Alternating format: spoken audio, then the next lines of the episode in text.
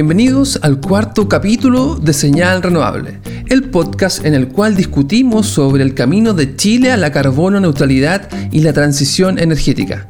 Esta es una iniciativa del Programa de Energías Renovables y Eficiencia Energética de la Cooperación Alemana en Chile, GIZ, y cuenta con el patrocinio del Ministerio de Energía. Mi nombre es Cristian Fuentes y en este programa estaremos conversando sobre transición justa a propósito de lo que ocurrirá en los próximos años en aquellas comunas en las que dejarán de operar centrales termoeléctricas a carbón.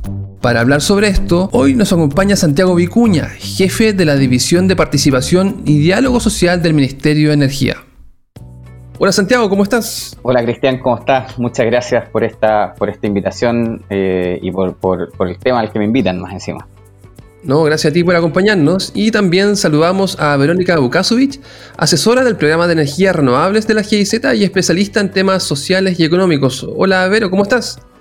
Eh, muy bien, muchas gracias y también eh, un gusto poder estar conversando acá y sobre todo de un, de un tema que nos interesa a todos, creo yo.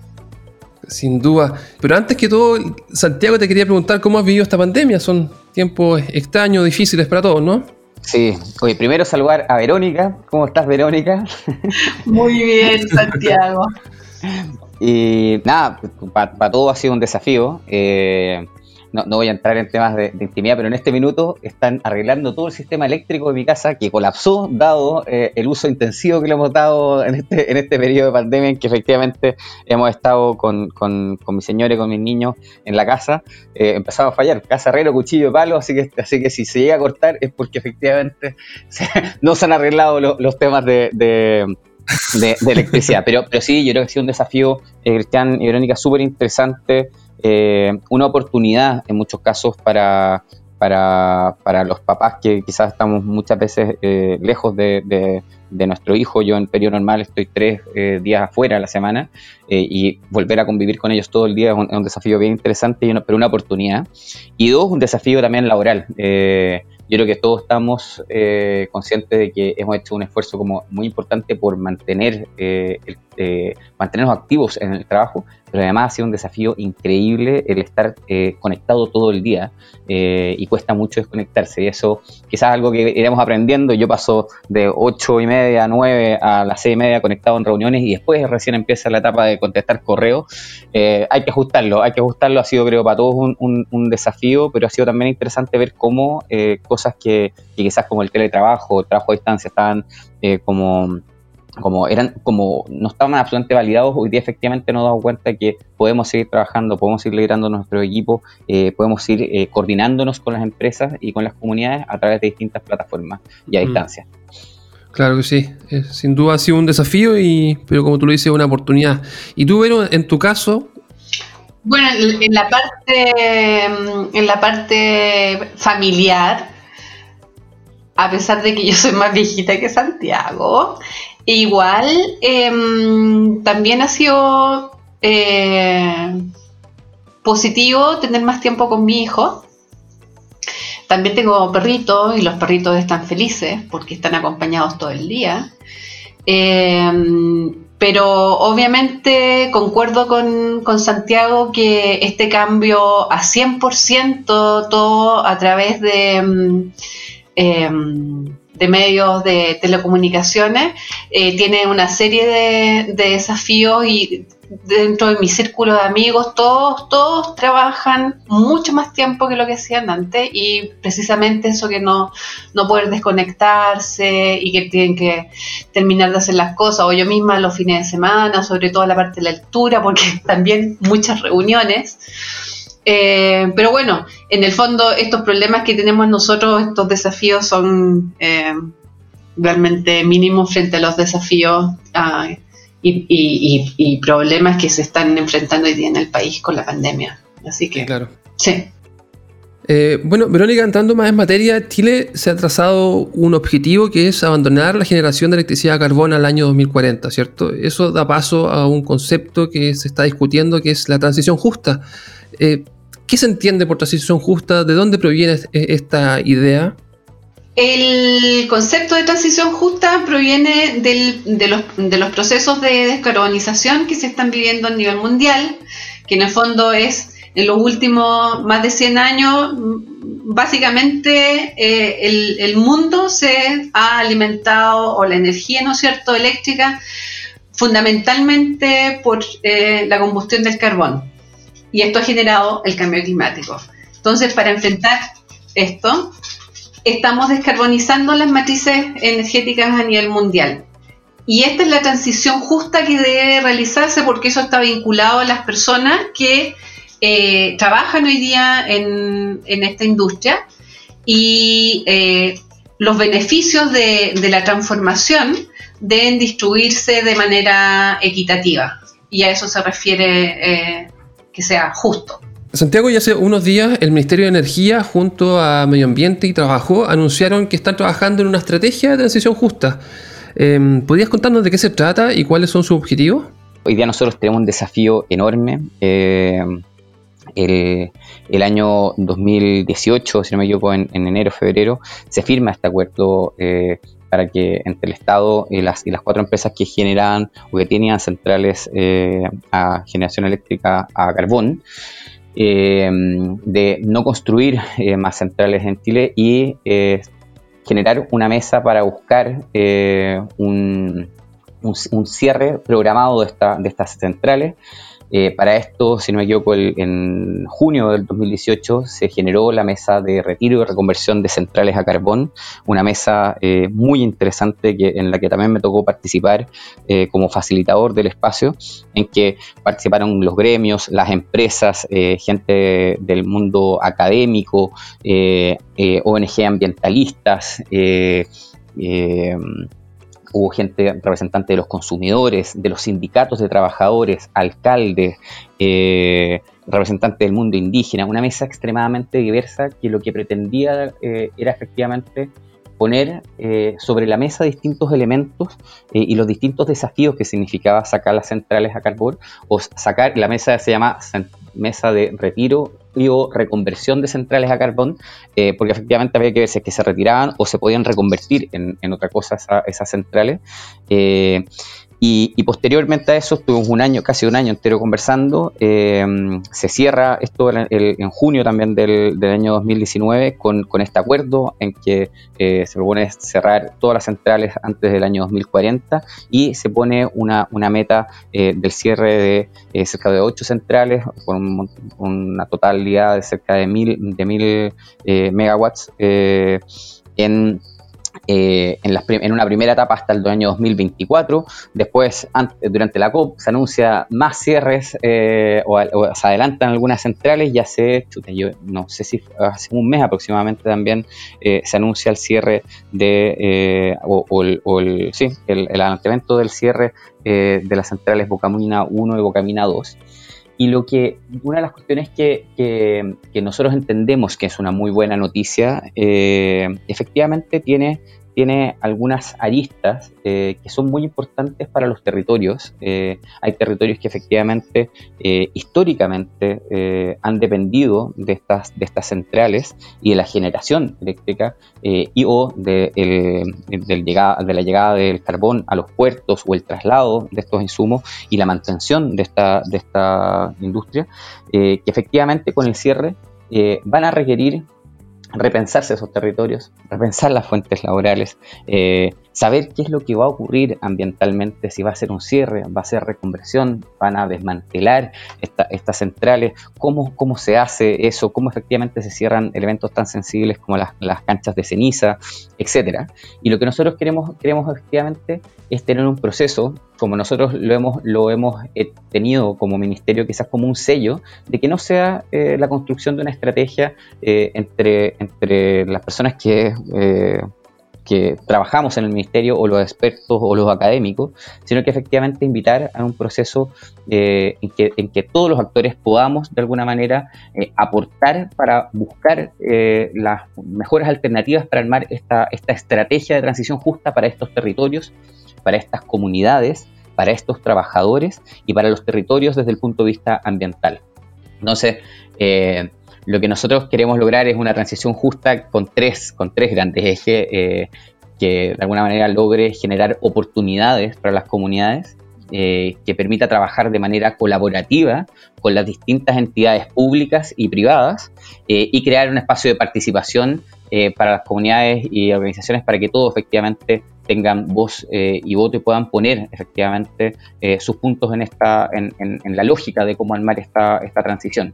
Eh, bien, Santiago, y entonces esta estrategia, ¿cómo, ¿cómo, será construida? ¿Cuál será el proceso? ¿Qué organizaciones eh, ustedes creen que deben participar eh, y de qué forma? ¿A través de mesas, me imagino? En este caso, lo que nosotros tenemos pensado es hacer tres niveles distintos de, gobernanza. Eh, uno que es un nivel bastante más operativo, ¿ya? en el que nosotros esperamos tener una conversación con representantes locales, con organismos públicos y empresas que, estén insertas en los territorios. ¿ya? Eh, después tener una, especie de nivel eh, central, estratégico o comité ejecutivo que efectivamente esté compuesto por la subsecretaría de, de energía y los distintos servicios públicos, las empresas, los gremios, agencias, dentro de las que está obviamente la GIZ, CEPAL, BID, por ejemplo, eh, que va a ser como un comité ejecutivo y después un comité interministerial que está a nivel directivo, quien efectivamente va a ir tomando las decisiones de lo que se vaya levantando. Esto, todos estos distintos niveles tienen vasos comunicantes eh, entre cada uno, entonces lo que se vaya generando, lo que se vaya eh, aportando desde cada uno de los niveles, va a ir subiendo y al mismo tiempo va generando, va generando o va teniendo inmediatamente una, respuesta de, por parte del Estado si es abordable o no la propuesta que ha nacido desde, desde los territorios. Y, claro, como tú me decías, como quienes nosotros teníamos pensado que participaran, por lo menos en el operativo, eh, del territorio, los sindicatos, las organizaciones laborales, los proveedores, eh, gremios, usuarios, las comunidades, comunidades vecinas, eh, en el caso que, exista cruce con, pueblos eh, indígenas, universidades, ONG, municipios, es, bien, bien, bien diverso. Nosotros tenemos pensado que exista esta lógica de un primer taller o un, ciclo de talleres más bien participativo, que los insumos de esto vaya a este comité ejecutivo, una vez que se reciba del comité ejecutivo, vuelva a la lógica de un segundo taller participativo con estas mismas organizaciones de, base y generar ahí un, proceso eh, de, talleres de consulta respecto al, consolidado, eh, vuelve al comité ejecutivo y de ahí pasa al comité interministerial para lograr un acuerdo eh, respecto a cómo debe ser esta, esta estrategia. De acuerdo. ¿Y algunos plazos que nos puedas compartir cuando porque es difícil planear en, el contexto de la pandemia, ¿no? Sí, sí. Mira, nosotros, nosotros em, en, junio estuvimos muy enfocados en, armar eh, quizás algún elemento como de prediagnóstico, el levantamiento de información existente, em, eh, eh, generar los, estudios de levantamiento de información que son necesarios. Después, durante julio, hemos estado y estamos entregando alguna propuesta en relación a, la estructura y el plan de trabajo con, objetivos y visión y, pilares. Y en agosto debemos empezar un proceso eh, participativo eh, diálogo social con los talleres, mesas y todos los mecanismos que se nos vayan ocurriendo. Y efectivamente, por el momento lo tenemos pensado todo eh, o diseñado todo, más bien de manera telemática, pero esperamos efectivamente que poder, poder, tener algunos encuentros en algunos, en algunos territorios o algunas reuniones que nos permitan también llegar con esa sensibilidad, pues sobre todo en la medida que no logremos garantizar la participación de todos los actores. Si lo logramos vía telemática, la participación de todos los actores, eh, va, a ser, va a ser un proceso de participación 100% a distancia, que no deja de ser, no deja de ser interesante que sea, que sea así, pero, pero sí, estamos, estamos, estamos muy abiertos y lo que nosotros queremos es que efectivamente tener una, una primera propuesta eh, de, de la estrategia de transición justa y sustentable en diciembre para una consulta pública y estamos pensando en abril del 2021 que esta sea publicada. Ya, súper, estaremos muy atentos entonces. Em, Verónica, como nos decía, este, eh, la transición justa que viene de la descarbonización, ¿cierto? Es, un, es algo que se está dando en, diferentes partes del mundo. ¿Tú tienes experiencias de cómo otros países están abordando esto? Sí, eh, particularmente de Alemania, porque esto ha sido en, en los últimos meses y semanas noticia número uno en, Alemania porque eh, de manera similar al, proceso chileno, en Alemania también existió una, mesa de descarbonización donde participaban también muy similar a la, a la chilena, eh, distinto, era eh, muy representativa eh, en términos de la, de la sociedad alemana y obviamente de la industria. Y finalmente aquí se, tomaron eh, decisiones y se transformaron en, ley, ya se presentaron y mm, bueno, tiene que ser ratificado todavía por el, uh, por el Parlamento. Y lo que se hace en Alemania, que a diferencia de Chile, en Alemania todavía existen lugares donde hay extracción de carbón superficial, similar a lo que hay en Isla Riesgo en, en nuestro país.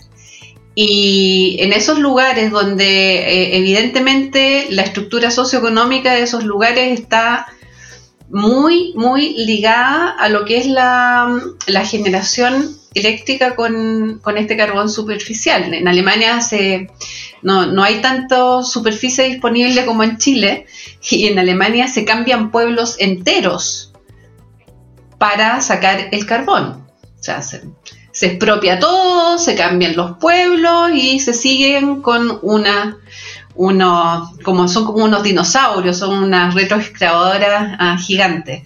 Eh, bueno, y como ahí, como no solamente está la, generación eléctrica, sino que además, eh, lo que yo había dicho hace un momento atrás, hay extracción del mineral, hay las economías eh, locales están altamente vinculadas y mm, se, creó un fondo mm, estructural que es financiado con impuestos en el caso, en el caso alemán y eh, con ese fondo se va a, trabajar em, a nivel de cambio estructural ah, de esa zona.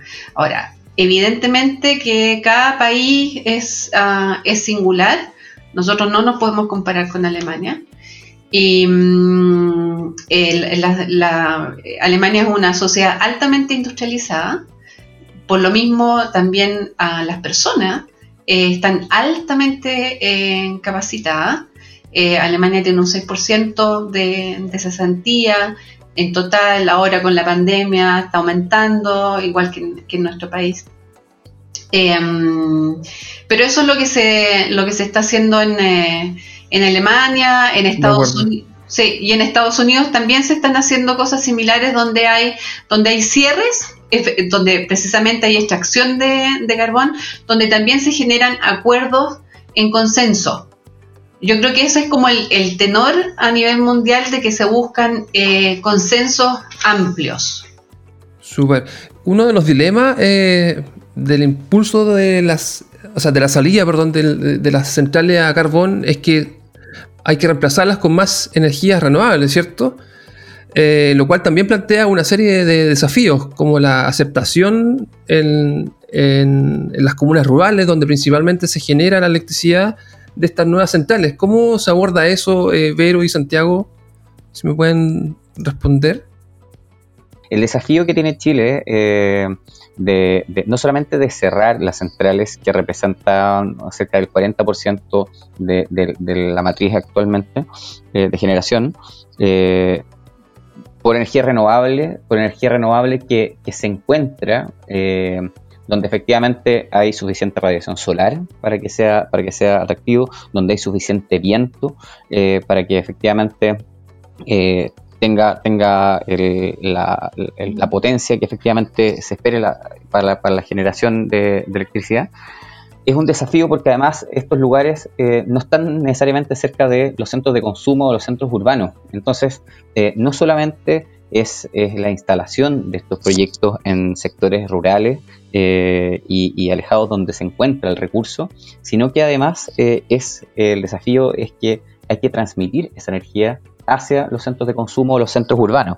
Eh, y yo creo que, creo que el, desafío que tiene el Estado, el Ministerio de Energía y las empresas es efectivamente hacer procesos participativos anticipados, en que efectivamente seamos capaces de mostrar no solamente a, ocurre un fenómeno bien interesante, Cristian, como esto, estos proyectos, eh, de, nosotros decimos desde, mi división que se han ido desconvencionalizando. En las energías renovables no convencionales en los territorios se ha ido desconvencionalizando porque efectivamente en, en, en, los corredores eólicos o sectores donde hay muy buena radiación solar se van concentrando en la zona sur, en la zona norte, más bien lo, solar y en algunos sectores puntuales de Chile lo, lo eólico y aparecen muchos proyectos y en la medida que existen más de estos proyectos existen también o las comunidades ven también cuáles son las externalidades que te pueden tener negativas, lo que significa efectivamente etapas de construcción muy intensivas. Eh, y, versus en, las, en, las, ciudades o en la, en, la, capital, donde efectivamente estos proyectos renovables tienen, tienen, tienen todos los, los, atributos positivos, los que, los que reciben, efectivamente las comunidades que reciben estos proyectos, eh, muchas veces ven es el lado, el lado más complejo. Eh, y, lo que hay que hacer efectivamente es, es no solamente una etapa de participación anticipada, en que seamos capaces eh, el Estado y las empresas de poder mostrar efectivamente cuáles son estos efectos que pueden tener eh, estos proyectos, ser capaces de anticiparse a las dificultades que van a generar, preparar a los territorios para que puedan también eh, aprovechar las oportunidades que se entregan a través de, esto, de estos proyectos, como pueden ser laborales o de inversión social, que hacen muchos de estos, de estos proyectos en los territorios, que esa inversión social sea consentida, consentido, que tenga, que propenda al bien común y al desarrollo local y comunitario y no sea solamente la transferencia de recursos, que incorpore a los gobiernos locales en esta conversación, eh, que no sea una conversación bilateral empresa-comunidad, sino que efectivamente pueda participar el Estado a través del Ministerio de Energía o también los gobiernos locales, porque efectivamente permite no solamente identificar eh, cuáles pueden ser las mejoras eh, a los proyectos, que en muchos casos son el mejor habilitante, sino que también eh, identificar con tiempo las oportunidades para que las comunidades se preparen. y por último, esto que te decía de mantener, o sea, de fomentar procesos de diálogo equilibrados y sostenidos en el tiempo que permitan una inversión social acorde a las expectativas de la comunidad y los gobiernos locales pero también la flexibilidad de poder ir cambiándolos en la medida que vaya eh, transformándose esa, esa, comunidad, vaya evolucionando o vaya desarrollándose. Eh, yo creo que ahí están, están, están las claves eh, de un trabajo muy intensivo en los territorios de manera transparente y, a tiempo. Claro. Y Vero, ¿cómo ven ustedes esta transición justa desde el lado de las comunidades que tienen que ahora aceptar o convivir con estos nuevos centrales renovables? Sí, o sea, mira, eh, como nosotros somos cooperación eh, alemana, eh, ahí hay lo que justo mencionaba Santiago. en Chile tenemos eh, estas tendencias de que cuando alguien encuentra algo bueno, ¿no es cierto? Entonces todos quieren hacer exactamente lo mismo. Em, y con las energías renovables está pasando algo similar que lo que dice Santiago, que se están concentrando en, lugares rurales, tanto en el norte como, en el sur.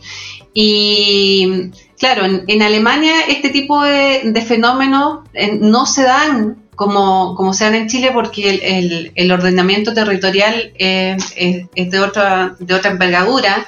En Alemania, por, por las mismas circunstancias en que está, es un país súper pequeño comparado con nosotros. Nosotros somos tres veces más grandes que Alemania.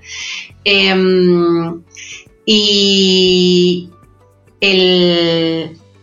lo que dice eh, Santiago, ¿no es cierto? Que cuál es el efecto en, en lo local eh, eh, ¿dónde están los beneficios?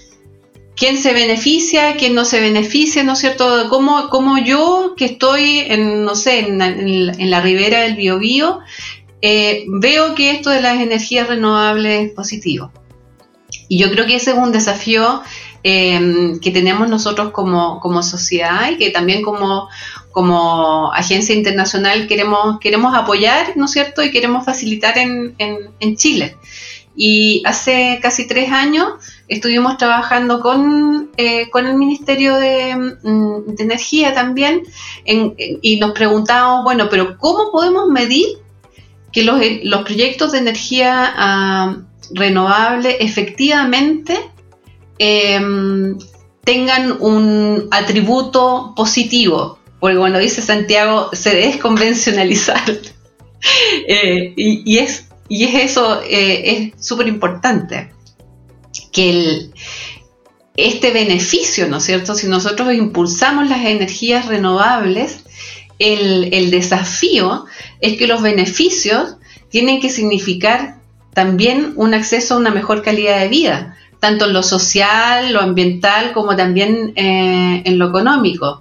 Y ahí es importante, evidentemente, el trabajo que se hace eh, en el territorio de cómo facilitar que esto, que esto pase.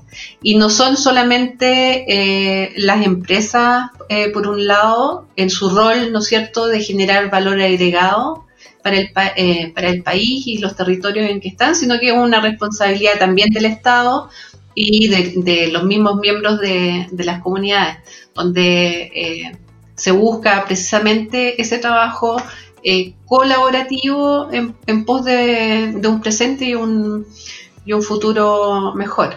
Y ahí ideamos este índice de aceptación social que se, está, se ha implementado con distintas empresas del sector de energías renovables de, Chile y este año vamos a implementarlo ah, nuevamente con dos, eh, dos, empresas distintas y en dos territorios totalmente eh, eh, singulares, ¿no es cierto? Tanto en, un proyecto en el, en norte como también en, en, proyectos en el sur de Chile, para, para que podamos seguir alimentando y mejorando las prácticas em, de las empresas em, en los territorios y eso em, eh, beneficia a ambos, beneficia tanto a las comunidades como también a las empresas. Y en eso estamos, así particularmente. Súper. Estamos conversando con Santiago Vicuña del Ministerio de Energía y también con Verónica Bukasovich eh, del programa de energía de la GIZ Santiago, una de las particularidades de la transición energética en Chile ha sido que no ha involucrado subsidios para el desarrollo de la energía renovable, ¿cierto? Lo cual es visto como un ejemplo en todo el mundo. Para esta transición justa de la cual estamos hablando, ¿se debe aplicar el mismo principio o crees que debe haber incentivos provenientes del Estado? Mira, yo, creo que no solamente eh, ha sido eh, muy interesante que se produzca sin, sin subsidios el ingreso de energías renovables ya a esta velocidad, sino que también el proceso de, retiro, reconversión de centrales a carbón también eh, es, sin subsidios, lo que lo hace aún más desafiante. Yo creería, yo creería que, acá sí efectivamente eh, se requieren ciertos niveles de incentivos provenientes del Estado y, no y creo que tienen que estar puestos en, la reconversión laboral, en la capacitación, sea a través de, de, organismos como Cercotec, Chile Valora, como decía como decía la Verónica. Eh, la, reconversión laboral de, esta, de estas comunidades, de estos trabajadores, tiene que ser a trabajos eh, sostenibles, eh, que, efectivamente sean bajos en emisiones o trabajos verdes, como se les llama, y es un desafío y, y, efectivamente hay que preparar a los territorios. Eso es poco probable que ocurra sin, sin el apoyo mancomunado de las empresas, eh, de los líderes locales y del Estado eh, tiene, que tener un rol ahí. Eh, esa reconversión va a ser una reconversión que en muchos casos va a significar un esfuerzo muy importante para esas familias, para esos trabajadores, y no puede ser, yo creería que no, que no, no, debería ser que sea a costo de los mismos trabajadores, sino que hay, tiene que haber un incentivo y un subsidio ahí para, para, para poder capacitarlos y prepararlos mm. con tiempo, que, que, es lo quizás lo más importante o el gran desafío. Eh, bueno, estamos llegando casi al final de nuestra conversación con Santiago Vicuña del Ministerio de Energía y con Verónica Bukasovich de la GIZ. Quiero preguntarle algo que, ya es una costumbre en nuestro programa. Eh, debido a que estamos en cuarentena, probablemente hemos tenido más tiempo para estar en nuestras casas, ¿cierto? Para ver o leer cosas que antes eh, probablemente no teníamos la oportunidad. Vero, ¿hay algo que hayas descubierto que te gustaría compartir con nosotros? Sí. Leí un libro súper bonito que me pasó a mi hija. Mi hija tiene 19 años. Y mm, ella le leyó el libro y me dijo, mamá, este libro tienes que leerlo. Se llama La historia del agua. Y es una historia, ah, la, autora se llama Maya Lunde, es noruega, Y, la historia del agua es una novela que mm, está escrita en, dos tiempos, en el pasado y en, el, eh, en, una situación ah, ficticia en el, en el futuro, donde no hay agua en Europa. Eh, se acaba el agua, se acaba el agua en el sur de Europa. Y, se generan ah, movimientos migratorios desde España y desde el norte de, África hacia, ah, hacia el norte de, Europa. Y es una, es una historia muy, muy bonita yo recomiendo el libro. Súper. Y, y, tú, Santiago, ¿hay algo que, que, que hayas podido descubrir que nos quieres compartir? Eh, voy, a, hacer tres recomendaciones. Uno, yo creo que es, queda de perogrullo, ¿ah? pero, pero la película Parásitos, vale la pena verla. Un, en verdad, es muy, muy, muy, muy, muy interesante. Muy, muy interesante eh, el fenómeno y que tiene mucho que ver con lo que nosotros hemos estado viendo en estos últimos años en el, en el país también. Eh, un libro, un libro, Matadero Franklin, que, que, es bien interesante, relata de alguna manera la la vida en, barrios de la capital eh, previo al golpe de Estado. Eh, y vale la pena. Eh, muy, buen, muy buen libro. Y un libro infantil, porque he estado más con los niños, El talento de sapo, un, un, un, libro que leemos casi todas las, todas las noches con, con, mi hijo con mi hijo Clemente, que habla... ¿Ya tiene Clemente? Tiene cinco años. ya. Y, es, muy buen amigo mío, también muy buen amigo de, de Juan Carlos Llobet con el que tienen comunicación. Mm. Eh, estaba muy preocupado, Clemente, cuando el ministro estaba con, con COVID. Eh, sí, estaba muy preocupado, así que le mandó algunos videos para que le subiera el ánimo. Eh, y, descubrimos este libro que es Talento de Sapo, que, que, que habla efectivamente de cuando descubrimos, o cuando creemos que no tenemos talento, y finalmente nos damos cuenta que los tenemos. Así que hemos estado trabajando mucho eso con, con, Clemente en las noches. Excelente, muy buenas recomendaciones de Santiago. Eh, yo por mi, por mi parte quiero invitarlos a un taller sobre hidrógeno en hidrógeno sobre generación de metano sintético y uso en redes de gas, algo bien técnico, son talleres técnicos que estamos organizando junto al Ministerio para promover eh, la producción y la llegada del hidrógeno verde a Chile. Esto se va a realizar el 23 de julio. Y también el 30 de julio otro taller técnico sobre trazabilidad para una minería verde. Muy interesantes, muy técnicos ambos temas que esperamos que algunas personas eh, puedan asistir. Eh, toda la información sobre cómo conectarse, cómo asistir, inscripciones en la página web 4echile.cl, 4echile.cl y bueno, estamos llegando al fin de este cuarto capítulo del podcast Señal Renovable. Eh, quiero agradecer a Verónica por habernos acompañado, eh, pero algo que nos quieran decir al cierre. No, darles a ustedes las gracias por, esta iniciativa. Encuentro que, es súper em, eh, interesante poder compartir de esta forma y utilizar los medios de comunicación que, tenemos hoy día a nuestro alcance. Y es un lindo ejercicio. Agradecerle a Santiago también eh, haber compartido con, ah, durante esta conversación. Me voy contenta y eh, gracias por el por la recomendación del libro. Voy a porque como magallánica no es para mí tan interesante lo que pasa en el resto de Chile. Hay cosas eh, eh, que parte de la cultura de, los magallánicos, así que buena con la recomendación del libro. Gracias. Súper, Santiago, ¿y tú algo que nos quieras comentar? Ah, solamente, solamente agradecer, además que, que, entendía que, los invitados anteriores pucha, me, enorgullece que me invitado a mí eh, a conversar con, con usted después de los tremendos invitados que he tenido antes. Y, nada, eh, patuamente yo, yo voy a exigir eh, que, nos juntemos a hablar de, los procesos de diálogo e instalación, eh, o sea, en la instalación de proyectos y, proyectos de transmisión y generación. Y, nada, de verdad agradecer por el espacio, muy, muy, muy agradable, muy, muy simpática la conversación. No, muchas gracias a ti, Santiago. También eh, gracias a Verónica. Em, yo también aprovecho de despedirme. Mi nombre es Cristian Fuentes y nos puedes eh, contactar a través de nuestra cuenta de Twitter, la cual es 4E-Chile. 4E-Chile. También les pido si pueden compartir este programa entre sus contactos para sumar a más personas a esta señal renovable. Por favor, cuídense, quedémonos en nuestras casas si podemos.